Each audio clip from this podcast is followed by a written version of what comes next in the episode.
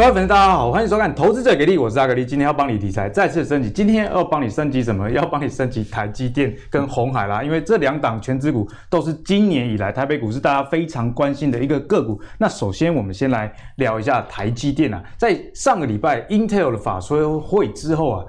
其实不如市场预期，台积电就是连续几天大回档，从最高六百七十几元跌到六百一左右，所以大概有回跌了六十几元这么多。那有一个说法是，台积电为什么会跌破十日线？有一个关键原因啊、呃，有专家是以殖利率来看呢、因为如果以台积电的现金股利十块来看。如果涨到六百块以上的台积电啊，意味这个殖利率就只有一点六 percent 啊。那另外这个美国十年期的公债市场预期会反弹到一点五 percent，所以大家觉得说台积电股价为什么会跌，跟这值利率过低其实是有关系的。但是如果用基本面来看台积电的话，其实基本面还是非常的一个良好。我们看到去年的第四季啊，税后存益就有到一千四百二十七亿这么多，那单季的这个 EPS 是五点五亿，累积全年是十九点。点九七元，而且要提醒大家，这还是在有汇损的情况下。如果啊没有汇损的情况下，台币没有那么强，那这个 EPS 还会再更高。那这个台积电总裁魏哲嘉也说啊，今年他还是蛮看好整体的市场，尤其在半导体的部分呢、啊，如果不含记忆体，整个产业大概成长八 percent。那如果再细分到这个晶圆代工这一块有十 percent，如果再更细更细细分到台积电自己的话，他认为会有十五 percent 成长这样的一个水准。所以你如果以成长性来看的话，台积电一定还是一支非常值得大家关注的股票。不过毕竟短期股价涨多嘛，所以大家也很关心啊。那台积电的股民现在听说已经累积到七十万人这么多，所以这攸关到七十万人权益的这支股票呢，就是我们今天讨论的一个重点。那另外。非常多人也拥有一只股票，就是红海哦。尤其在前几年，大家还是在幻想着红海能不能回到两百。最近，呃，这个题材面看起来似乎是让大家又重新燃起了这个希望。那到底要怎么看？就是我们今天讨论重点啊。那首先介绍一下加入我们讨论的两位来宾，第一位是我们正奇双造分析师翁伟杰，大家好。第二位是曾经担任这上市贵公司操盘经理人的陈荣华陈老师。哎，主持人好，大家好。那今天呢，很开心邀请到两位来加入我们的一个讨论。那一开始先来请教一下伟杰啊，刚刚开场有提到、嗯、这个台积的总裁说到今年的成长率会有十五 percent 这么多，嗯、所以要该怎么看待这个新闻？十五 percent 真的有机会达标吗？还是其实有机会更多？这个问题基本上我们就分两个层面来看，第一个是产业真正的成长，第二件事情就是跟股价的关系。那我先下一个结论哦，产业的成长跟股价没有绝对的正相关。对，伟杰其实在节目中一直跟他提醒这个观念。对，因为其实哈，你说你去看一下这个七月二十八号这个台积电当天的一个表现，因为 Intel 的这个四单的利多出现了一个爆大量长黑长黑 K 棒之后呢，进入到三个月的整理哦，那大家都开始觉得说，哎，其实台积电会不会在那边是一个历史的哦？最高价，但事实上整理了三个月之后也没有跌，然后才又拉出了一个所谓的这个陌生段的行情。哦，那我想其实台积电是一间好公司，这个大家没有什么毋庸置疑啦。哈，那以今年的整个法说会来说，台积电他们的公司派绝对是有一定的这个信心，哦，他们才会试出这样子的一个看法。所以其实基本上台积电的前景。至少未来两到三年之内，应该就是按照他们的制成的这个安排的时间表去进行，然后量产的时间表应该也都不会有太大的差异。所以产业的基本面是 OK，公司基本面 OK。那另外我们就来看，那好公司会碰到烂股价？会啊。那烂股价是什么？我所谓的烂股价是股价估值太高，好，市场上给它太高的本益比。刚刚格力开开场的时候特别提到一件事情，我一听到我觉得好害怕，为什么？因为他说台积电的股民人数现在已经高达七十万，超高。以前大家都说那个台积电都是外资的，现在有回流到散户身上。哦，高达七十万，而且从零股交易以来，台积电一直都是零股王，哦，一直都是零股王。然后再加上累积到现在七十万的股民，让我想到两只股票，第一只叫中钢，八十万股民；第二只叫红海，八十万股民。那大家去看一下中钢跟红海长期的走势。好，所以这个是我自己长期的观察，所以有可能好公司遇到烂股价，就是你买在历史相对贵的位置，这个投资可能我们回过头来就要去稍微检视一下。我不是说，大家我一定要先跟大家讲清楚，台积电是一间好公司，嗯、对，但是股价是市场上交易出来的结果，市场上怎么交易？用情绪交易。不是给你看估值。题材交易。好，我跟你讲，五百到六百块以上的台积电，全部都在交易情绪，不是在交易基本面。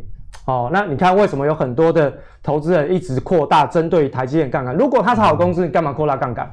如果你是用扩大杠杆的方式去持有台积电，你是投机客，不要跟我讲长期存股。那如果你是扩大杠杆，那特别小心台积电未来只要一旦不小心，哦，真的回撤的幅度深一点，来到季线的附近，哦，可能就会有很多的人要面临到这个，不管是股票的质押，哦，你可能要去补部位，或者是哈，那个刚刚讲了啊断头的，你可能要去补钱的，都有可能。所以当你扩大杠杆的时候，造成一件事，就融资筹码，哦，就是你的筹码非常不稳定。你看到外资最近哈，这一个礼拜以来。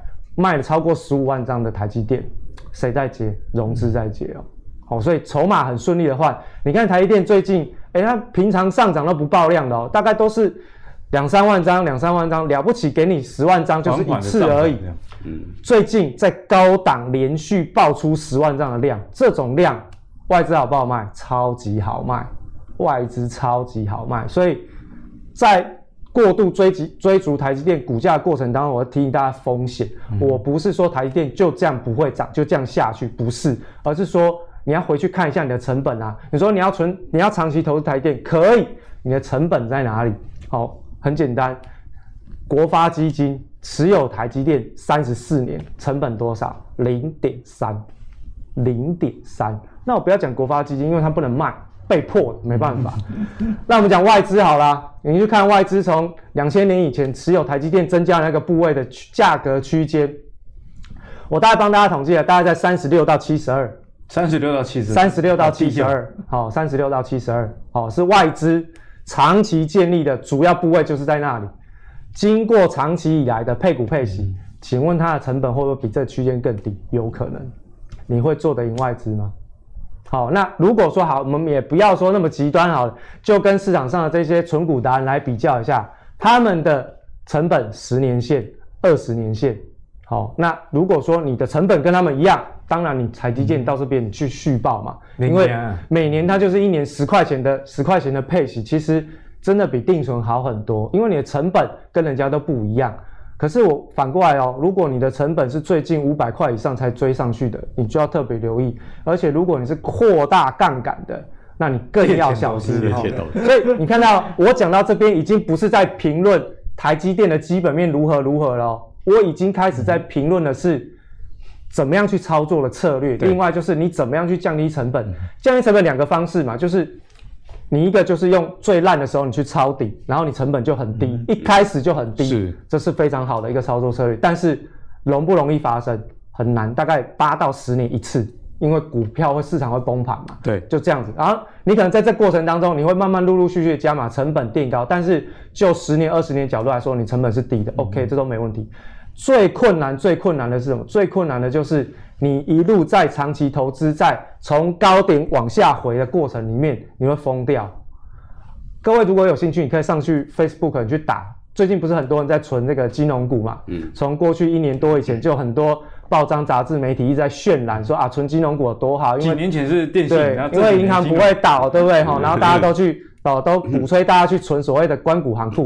告诉大家，最近外资卖最凶，叫官股行库，很惨。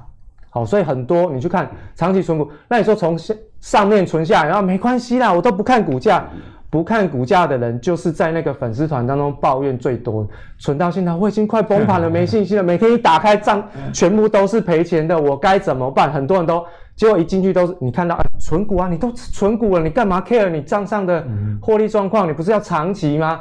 哇，存两年了，我快受不了了。大家有兴趣可以去看，同样的来到台积电。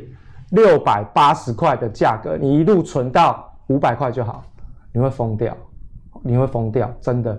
好，这个到五百块才回到季线而已啊，各位，季线有没有跌破？没跌破，但是你会觉得世界末日要来临啊，尤其是那种哦，在网络上有很多文章说，三百万本来要买房子结婚的，结果呢，三百万压了台积电。台积电。好，那万一如果不小心，当我们不希望这件事情发生，因为当台电下去，台股就下去了。好，那这个是呃，我们必须要提提醒的地方，因为其实外资最近砍筹码砍得非常的凶。嗯、那你要怎么去看待这件事情？很简单，呃，我们用比较正面的角度去做观察，我们也不要说什么阴谋论。其实外资在配配置每一个市场的时候，它一定有固定的比率，包含台积电，他们都有固定的部位在进行操作。所以呢，当他们台积电上涨的价格太高，市值太高的时候，嗯、比如说我假设不是一定，假设外资就是在台湾地区。哦，在在亚洲区，台积电它就配比五个百分点就好，五趴，就是整个亚洲区台积电就配五趴。可是呢，因为过去快速度的上涨啊，五趴变十趴了，我再多出来这五趴的市值，我就必须要去调整，嗯、那我就要把这个比重再降回来到五个百分点。这调整出来，你可能就会看到最近为什么外资一直疯狂的卖台积电，这就是这样子的一个原因而已。所以。台积电好公司，但是碰到烂价格、估值估值过高，然后你不小心成本又太高的时候，你看到它，你会觉得台积电啊应该有未来啊，可是为什么我一直在赔钱呢？为什么人家说要到一千呢？可是已经到五百了，那我应该怎么办？你就要一直不断的在挑战自己。那因为你当下在做投资的时候，你并没有去理会他们整个长长期成本结构的一个变化，还有外资的看法。其实我们常常说齁，在投资的过程当中。站在巨人的肩膀上看世界，你会看得更远更广。那谁是巨人？外资。为什么？因为外资长期在台北股市当中，它是赢家。哦，不要说他赚了多少钱，他是赢家。那赢家他的看法自然而然会有时候跟市场上不太一样，甚至因为他部位过大，他可能有时候会看得比人家早。比如说过早的进场布局避险单。或者是过早的卖超，这个时候我们的市场呢就会经过媒体的渲染，然后就会嘲笑外资，哈哈，你卖错了哦，台积电哦，两百到六百块，这中间六四百块你都没赚到，但事实上是这样吗？好，大家要去想，因为它的部位太大，它不可能一瞬间就给你卖个二十万张，成交量不允许嘛。可是当来到了相对高档，市场上为之疯狂跟情绪沸腾的时候，随便卖就是十万张。随便卖就是十万张，所以来到这个位阶，其实台积电已经不是在讨论未来发展的问题，而在讨论市场上各位股民朋友持有台积电，我接下来在农历年之前或者农历年之后，我该怎么去看待它的问题？好，农历年之前，如果你手上已经有台积电，那就跟我刚刚讲一样，你成本嘛，你你看你的成本，你是说啊，相对三百块以下。当然，你可以长期持有。你是去年三月份二八二五买上来的，OK 啊，因为你的成本相对低，你就可以抱着，然后去等待下一波的布局机会。但如果你是五百块以上的成本，而且还扩大杠杆的，那你要小心。如果台积电月线不守，那回撤季线的时候，你要做好准备哦。所以我们就很中性客观的评论，不是说台电不好。我真的要特别强调，也不是叫各位去空台电，空台电真的是疯了吗？对不对？就是说，你去看这一档个股操作，不是只有多跟空，不是只有买跟卖，你中间可以有保留的看法。这是手上有台积电，你手上空手的，空手你就轻松好好的先放松，过个好年，确定国际上没有什么太大的问题。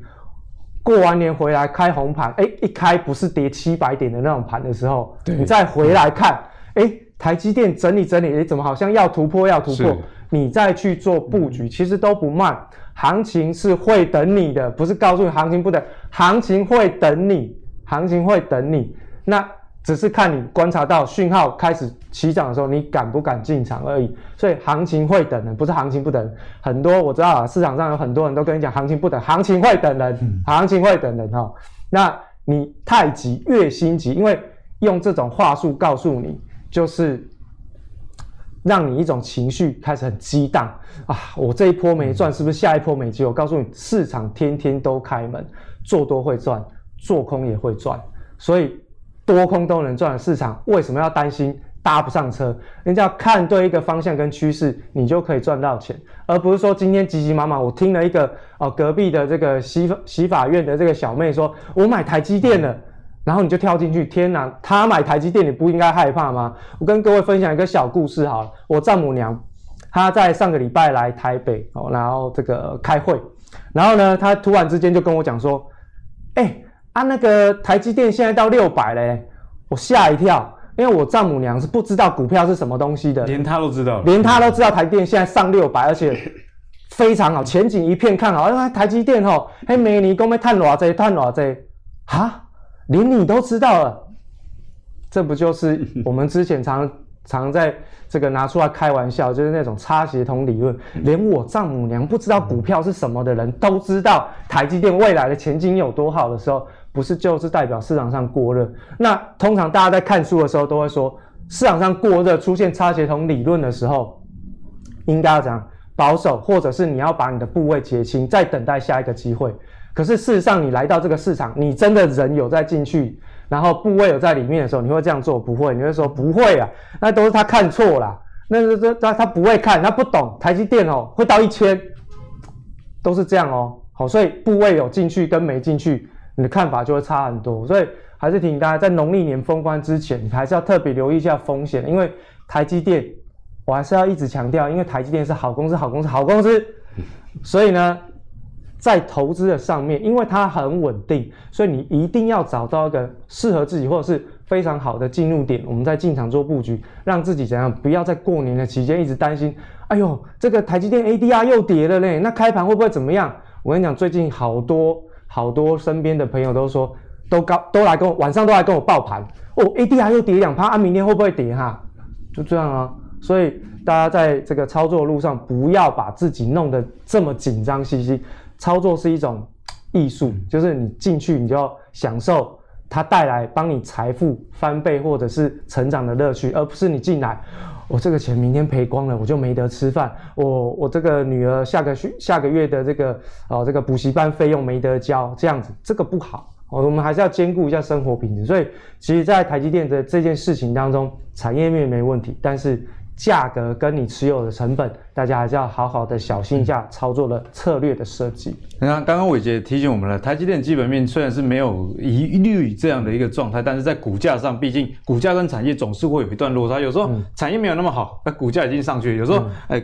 产业很好，但是股价过高的时候，你买到也有可能会套牢这样的风险。嗯、那接下来就要请教我们的陈老师，陈老师怎么看待这个台积电今年的营运以及未来的一些展望呢？好啊，我刚我蛮同意伟杰的讲法，真的有时候那个股价涨高了，虽然是好公司，但是它股价涨高的时候，那不值得大家去追。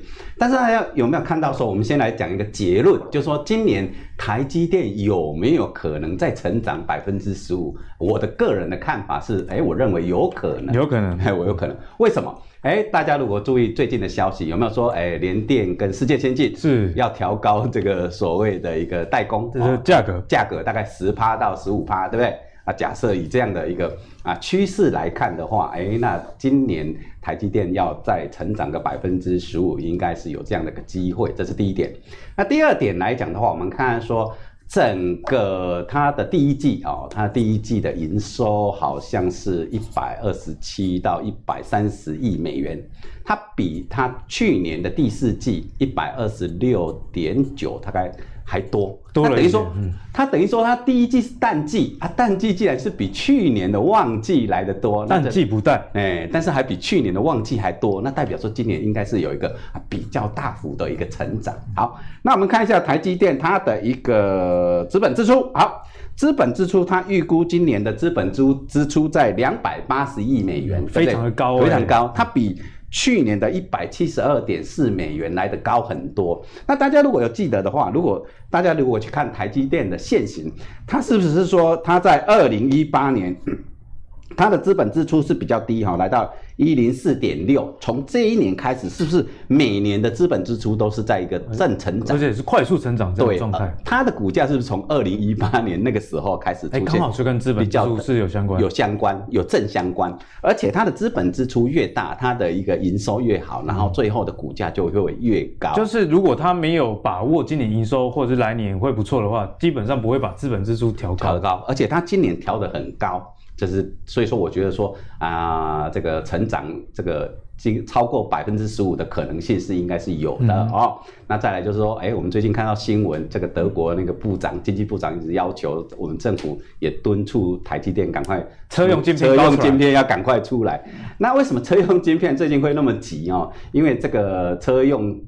市场来讲的话，晶片市场来讲的话，他们都标榜一个什么哦，一个低库存，所以他们认为本来预期说这个疫情的影响对汽车的销售没那么好，哎，结果又不一样了哈，所以说现在反而在追追价啊，追量追单。是在这样的情况之下，所以说你说台积电啊、呃、有没有机会会成长到这么高？我觉得哎，这可能性是有的。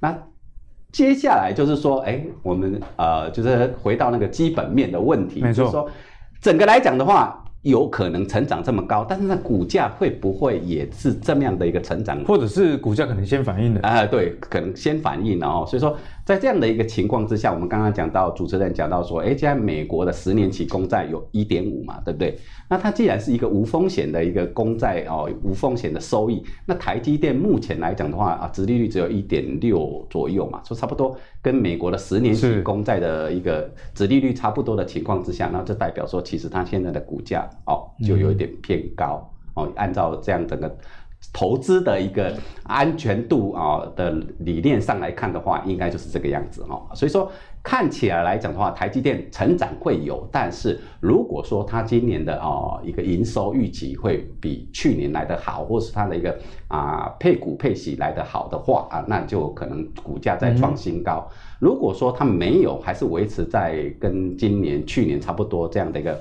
配股配息率来讲的话，那现在的股价就稍微比较高一点了哦。这就是我对台积电的一个看法。就六百元以上，毕竟还是相对高的，不管是从值利率还是从啊、呃、任何这个均线的角度来看，相对就是风险比较高的位置。不过跌下来也相对是给大家一个机会了。对，如果真的跌很多的话，你再参考。因为毕竟这是一家好的公司嘛，所以呢，好的公司你要买进的时候，就是等股价回跌的时候，除非你钱很多，那那当然是另外一回事了，好不好？对对对。那我们上个礼拜有提到这个 Intel 的法说会，其实只字未提台台积电，在法说会之前，大家其实是预期说，哎，Intel 会不会说公布多少委外的订单啊，包括先进制程给台积电？可是最后没有，所以台积电股价就往下修正。从这一块上，我觉得我们该怎么样去看待？诶、欸、Intel 基本上他们就是过去因为它的市占一直被 AMD 吃掉，所以他们的这个股东哈就要求他们要换执行长，所以在这一次的 Intel 的这个财报发表会上面，当然有一个小事件，就是本来没那么早的结果被迫提前公布，就骇客把他们的这个财报呢给提前的流露出来啊，所以被迫只好提前公布财报。那这个公布之后呢，其实就是新任的执行长来进行主持。好，那这个新任的执行长呢，他是比较偏技术出身的，所以他当然对于 Intel 未来的自制晶片的这个制程哈的推进比较有信心，所以他才会说哈，虽然没有讲到台积电，但是他提到就是说，二零二三年之后，基本上我们还是大部分的晶片都会自制。那当然，二零二三年就是他们七纳米制程要进入到。量产的时间点，然后，那我必须要讲哦，Intel 虽然说在最近的，在过去这几年当中被 AMD 吃掉市占，但是呢，它还是将近有八成的市占，还八成哦，所以它还是蛮高的哦。那 AMD 呢，就是每年大概一个百分点的增加，去吃侵蚀掉它的市占。那如果说我们站在 Intel 经营的角度来看哦，其实 Intel 它的市占被流失。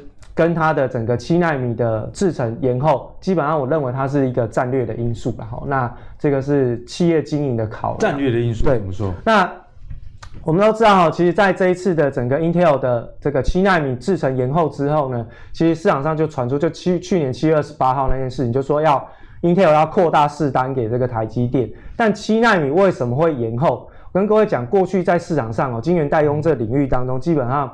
这个 Intel 的这个工艺哦是非常非常好的哈，它可以在十纳米就做到台积电大概七纳米能够做到的事情，好，所以它在那个电晶体的那个啊、那个微缩的那个制程上面，它可以达到密度比台积电还更高，在十纳米的时候哦哦，所以它的工艺能力的确是没话说，所以它为什么可以撑这么久？那当然市场上就震撼了，哇，七纳米你延后制程，然后那你又输台积电。表面上看起来是这样，大家知道哈，拜登政府上任之后，有一件事情一定会做，叫做反垄断。Intel 在过去哈发展的过程当中，曾经有十年受到反垄断诉讼之苦，股价都没增，都没成长。所以呢，为了这个问题，其实他们都很害怕。所以呢，在这个制程推进上面，故意稍微战战略性的 delay 一点点，然后呢，市占呢放给 AMD 一点点，然后呢。告诉全市场说，你看我都我没有你们想象的那么强啦，哦，你看 AMD 一直成长啊，我都没有，然后呢，其他的也开始慢慢崛起了，对不对？然后呢，NVIDIA 也瓜分到了我的那个显卡的市占，然后显卡晶片的市占，所以我没有很强啊，哦，那你们不能反垄断我啊，哦，那这个是其中一个战略的考量，另外一个就是在这个。Intel 他们在未来发展的过程里面哦，其实有很多的这个美国的国防部的一些相关的重要的军事的晶片，他们还是希望哦不要给台积电做了，还是给 Intel 做。所以其实有几个比较重要的考量，那当然就跟我个人认为反垄断是一个因素，然后那这一次他会去新的执行长上任之后，他会去说。啊，那就是我们就维持现任现现有的合作关系。那二零二三年之后，那等我七纳米时啊，我的所有的晶片我都要自己做。嗯、那当然市场上会觉得说，那台积电没接到订单，那是不是股价就会如何如何如何？然后感觉好像有这回事，对？我跟你讲不会啊，因为跟 Intel 合作，台积电更痛苦啊。因为 Intel 的要求哦，比一般的客户都估摸，哦，都估摸哦，所以这个真的 Intel。放大单给台积电，不见得台积电是撑得下来的吼，是真的能够吃得饱的，是真的能够吃下来的。所以你就知道说，其实这一次搞不好，因为 Intel 说，哎，我可能没有扩大试单，台积电搞不好松了一口气，嘎仔利波来，我们就维持现在这样就好，因为现在就是我台积电经营的最佳状态啊。而且 Intel 没了，台积电也还是经营得很好。对啊，因为其实你说，哎，本来要准备给 Intel 的那个那个产能的缺口。会不会有人来补？会，一定会，你不用担心。很多人要抢台积电的产能，为什么？因为光看高通当成前例，你就知道，高通今年在五 G 晶片搏斗，你知道为什么？因为它用了三星的制程，结果呢，三星制成做出来的那个蛟龙八八八变火龙啊，听说呢，这个哈、哦，这个 听说这个效能效能非常非常的差了哈、哦。那所以呢，你就知道为什么联发科赢高通啊，因为。高通搏斗，不是联发科做搞，是高通搏斗。好，所以这个在市场上企业竞争上面是有一些些不一样的关系。那当然，它以搏斗啊，它搏斗，那当然联发科好。但是后面五 G 晶片，我们还是要观察联发科的这个销售。这题外话，但回过头来，Intel 基本上在现在的经营的模式当中，会相对的比较保守一些，主要是为了要因应政府的态度。所以呢，他们还是比较偏。政治去考量他们未来企业的经营，毕竟一间公司停滞十年不是好事啊，不是好事哦。所以，当我们在今年在录这个阿格力节目的时候，我们一直提醒大家，今年在美国股市的高科技类股要特别小心反垄断诉讼这件事情的后续影响。它可能不是今年，它是搞不好今年才扩大全面开始，然后未来可能包含苹果、脸书、Google、亚马逊，通通都会中。啊，微软不会中，为什么？因为它已经被罚过了，没事啊，你没事。所以在这样的一个氛围当中，Intel 当然很聪明啊。所以你说 Intel 真的很弱吗？我不认为哈。那后续还是有它的机会存在。那只是说，我现在认为 Intel 它是比较保守一些些来看待市场。你看它的，虽然它的态度、它的做法，七纳米很保守，看起来好像被台积电压过，但实际上。为什么他会很有信心的告诉你，二零二三年之后，我所我大部分的晶片都要自制，他是保有他的这个自信心存在的，所以这个你不能因为这样就觉得说哦，Intel 不好，然后呢，台积电会倒霉，不会，台积电不会倒霉，台积电很多人要它的产能，所以这两方面基本上我个人认为都没什么影响啊。只是可能在过去大家因为 Intel 这件事情上，在台积电的股价上做了太多的文章，才导致这个心理。媒体太多渲染的啦，你每天都看到 Intel 试单台积电，每天都看到这个标，你会觉得哇，那 Intel 这一次没有没有讲到台积电，是不是台积电掉单？不是哦。因为这个单根本压根就还没下下去，怎么会有掉单的这个逻辑就不对？所以就是从没有到没有，还是对对，没有到没有啊，本来无一物，对不对？何处惹尘埃？哈，所以你就不要自己去惹尘埃，好，所以这个我觉得这个问题就变得比较好玩一点，那就比较有解，所以大家就不用担心说啊，台积电因为这个跟 Intel 合作没有原先想象那么好，股价怎么怎么样崩盘，然后干嘛？不用担心，哦，台积电有试货的人会在适当的价格会在。进场布局它，所以你短线看的人，你就稍微留意一下你的技术分析就好了。对对对，那其实，在 Intel 跟台积电这件事情上，我们节目中也多次跟大家讲，不管有没有 Intel，台积电的表现还是会不错。毕竟资本支出其实已经给了市场答案了，就是两百五到两百八十亿的美元，一定是呃有把握才会有这么高的资本支出。所以在 Intel 的这件事情上，对股价一定有影响。毕竟市场上就是因为这样子去追逐台积电，但对基本面上的影响其实还好。那随着这个股价修正，或许是大家的一个机会啦。那讲完了台积电之后，要讲另外一个大家也非常关心的，那就是我们的红海海公公啦，好不好？嗯、那海公公最近做了什么事呢？我们可以看到红海的。的董事长刘扬伟提出赢赢的公式啊，这没赢啊，没变等于两八块啊，那个掉啊。这重点就在于电动车的部分。最近红海啊，除了之前跟吉利汽车以外，接着又跟这个拜腾汽车有一个合作，富士康直接派人到这个拜腾南京厂哦，工程师进行一个密切合作。预计啊，本来量产的时间是二零二二年的第一季哦，那。最近传出要在年底就要有这个量产计划，那阿格力也额外的注意到这个，呃，鸿海旗下鸿华鸿华公司在四月的时候就说已经要把这个电动车提前的量产，所以这个已经不是一个题材，已经是正在现在进行式。那鸿海这一块要先来请教一下陈老师，毕竟。这红海短期也是算涨很多，对对对对，也有很很多人说这电动车实在是 K 型车啊，所以我们今天就要特别请教一下陈老师。那为什么是特别请教陈老师呢？听说陈老师在过去 红海身上曾经赚超过三千万呢。对对对对，哦，那是以前过去的历史。哎，我以前就是一直很看好红海，当时啊、呃，整个来讲的话，从两千年到整个二零零八年，基本上那时候还没有流行存股，我就。啊，就是只买红海，就只存红海海啊。那真的那时候红海每年都有百分之二十以上的成长，虽然它后面才好像零七年之后才开始接这个苹果的订单，但是之前两千年到两千零七年这边做那个模具也是做的有这个有声有色，赚了不少钱。然后后来全球的那个苹果手机大卖，只有红海一家在组装了，不像现在那么多家组装。哎，所以说那时候的红海的一个状况是非常好。那整体来讲的话，到了后期。整个这个手机的毛利率就没有那么高了，嗯、对不对？是。那在这样的一个情况之下，红海的这个营收就开始荡下来了嘛。那我觉得这次红海这边哎转转变的是蛮快的哈、哦，从一个呃手机这样的一个市场蛮，转变到这个啊、呃、电动车的市场，而且电动车现在甚至一个比较夯的一个市场。那整体来讲的话，哎，我听那个郭董，郭董有讲到什么？郭董说到。电动车的两大关键在于什么？在于电池的革命，什么就是跟能源的管理。所以这一块来讲的话，我们说，哎，在整个电动车市场啊，整体来看的话，哎，红海虽然大部分连车壳啊这些啊零组件都能够做，但是最重要的哪在哪个部位？就是在所谓的一个啊电池这一块。我觉得我们台湾。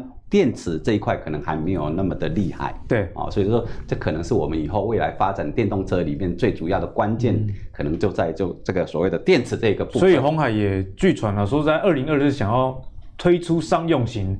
是在量产这个固态电池，也是着眼在老师刚刚说的台湾的电池这一块还没有那么强嘛？对。不过台湾在电池以外的东西其实是蛮强的哦。对，所以说整体来讲的话，我们会讲说，哎，整个电动车红海既然都大部分都是因为它都能够做，连什么车壳啦这些啊零组件都能够做的一个情况之下，那。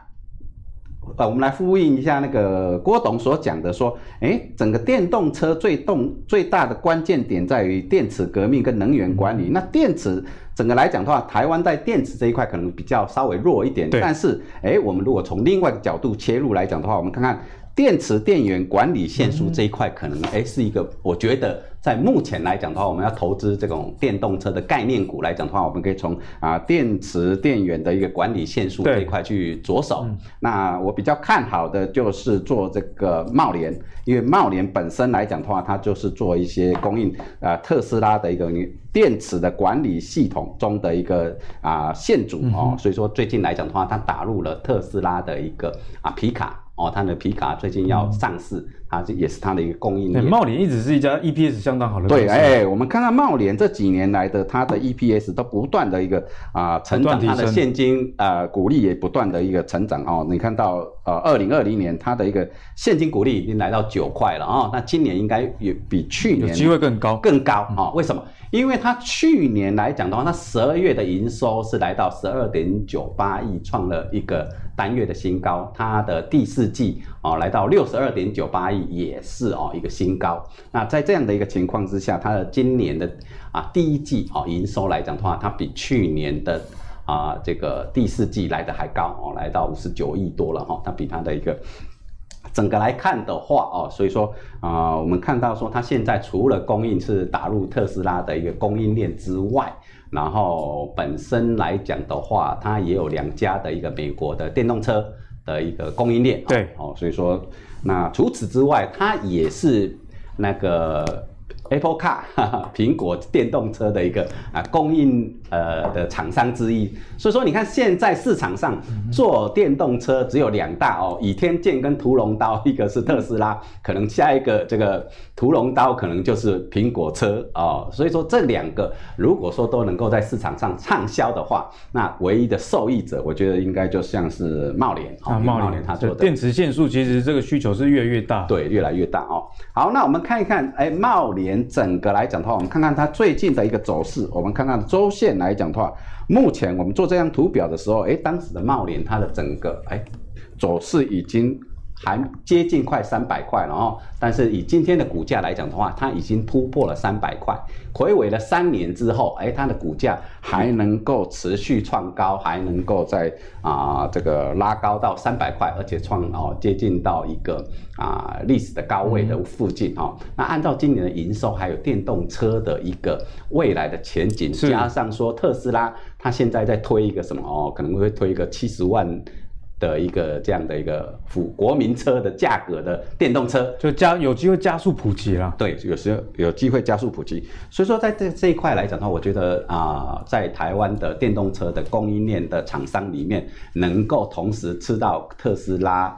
呃，这一块哈大饼，还有苹果车的大饼来讲的话啊，茂联是一个啊，我不值得我们去做追踪的一个好公司。嗯、所以说整体来看的话，我觉得说现在目前要你说要再去追踪一些，去这个啊看哪一个厂电动车概念股还有机会的话，哎，我觉得茂联是我们投资朋友可以做关注的。因为电动车概念股其实很多是只有概念没有基本面的，对对对，贸联是少数。呃，这些电动车概念股里面，基本面算是相当好的一家，也值得大家去留意啊。那股价部分，刚刚陈老师有跟大家讲，现在是非常的强势啊。所以，如果你是没有持有的朋友，就自己参考技术面指标。嗯，我们过去节目有很多的教学去做一个呃参考啦。那接下来要问一下伟杰，因为伟杰很早就跟我们预告红海给你也没卖。嗯那红海确实股价上也没卖，不过毕竟涨了一百二十几，嗯、那外资在上调这个目标价到一百三，嗯，那这个持有红海的朋友，我们接下来该怎么看？那其实，在我们录影的这段这这个期间，其实已经快到外资的目标价了哈。那如果从周 K 线的角度，我们之前有帮大家算过红海的涨幅满足哈，所以其实已经到涨幅满足，已经到了。那到了不是代表说它就要跌了，不是啊，是说。最起码他要来到这边，那已经来到这边的时候，那可能在后面再上去，可能就是比较高风险的一个位阶。那至少这一段我们已经先确保下来，OK 的。所以其实红海在接下来可能在短线上面股价的这个表现空间可能不太大。另外呢，就是说唯一到目前为止短线上面跟其他的。啊、呃，大型的电子权值股不太一样的地方，就是红海的筹码面还相对比较稳定，至少外资没有在这边大量的调节红海的这个股票，所以看起来还是还算蛮稳的哈。只是说买盘力道比较衰退啦，但是就没有没有像外台积电那样卖的那么凶，所以它的股价还能够相对比较持稳，所以红海在短线上面还算是强势。那当然，在接下来的整个电动车的这个领域当中，红海因为它负责了一个所谓的。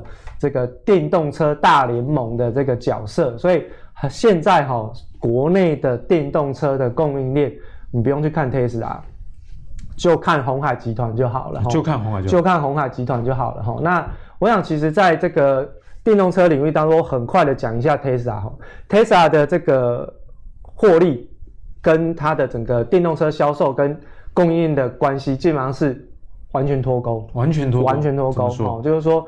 我们还是用直观的角度去观察，然后你看这个 Tesla 最近一直股价还算历史新高嘛？嗯、那国内的这些供应链哦，跟他合作最深的和大，跟刚刚哦陈老师提到的这个茂联有没有跟上？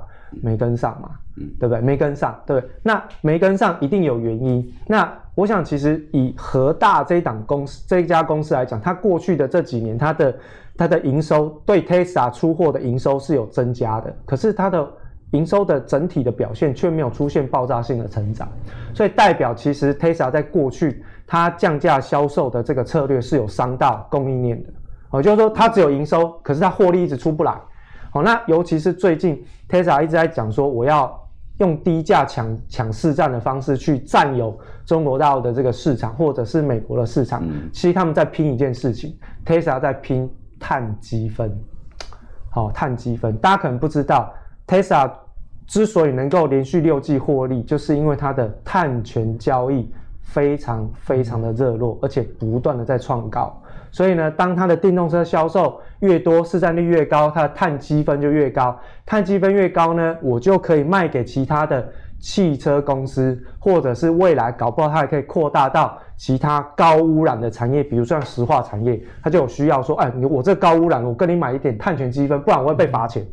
好，所以这个 Tesla 在未来，它是要利用电动车去养它的碳交易。我自己个人是这样子觉得啊，那别人怎么想不知道，我是这样子觉得。好，那回过头来简单来讲，就是所以为什么会脱钩，就是因为 Tesla 它其实对我们台厂没贡献，所以现在出现了一个新的角色叫红海。红海去组装呃去成立了这个所谓电动车大联盟之后，形成了一个超级强势的产业聚落。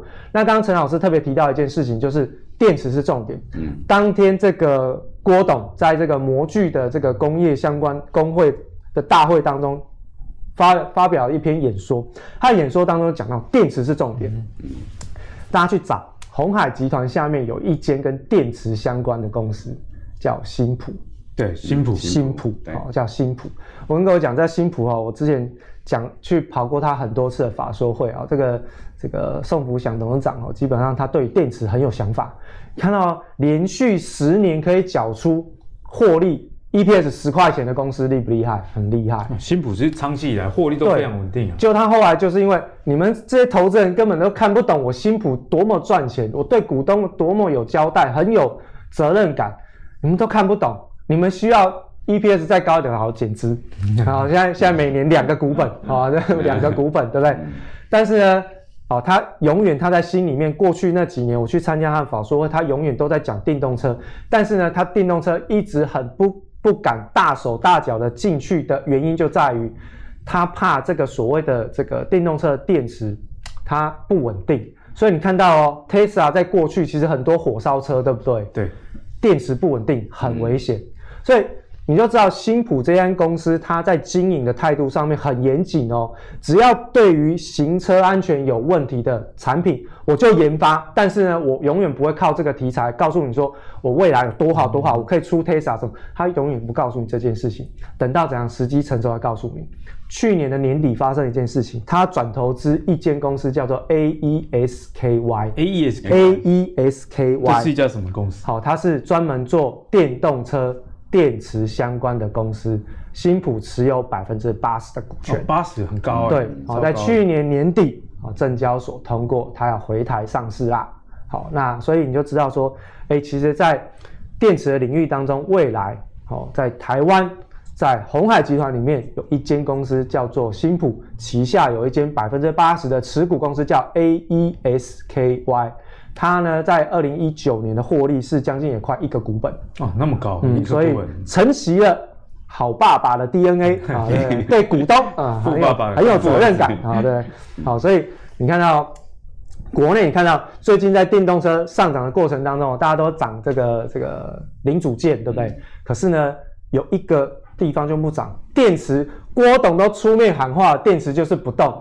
之前我们讲电池要讲谁？康普啊，不然都美琪嘛、龙博、叮当、先乱、摩碳机，好像没什么赚钱，或者是他们的技术层次可能比较虚。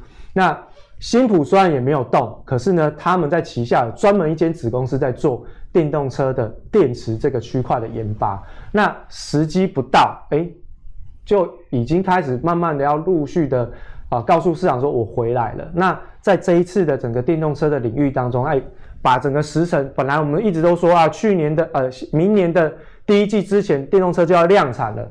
现在的电动车你不用看 Tesla，国内电动车供应你不要看 Tesla，直接看鸿海集团。嗯、那鸿海集团他说把量产时程提前，换言之，这个刘安伟董事长我记得他说哦，今年的下半年，等到车用晶片的这个 缺片、缺晶片潮疏解之后，哎、呃，就要开始进入到量产的时程。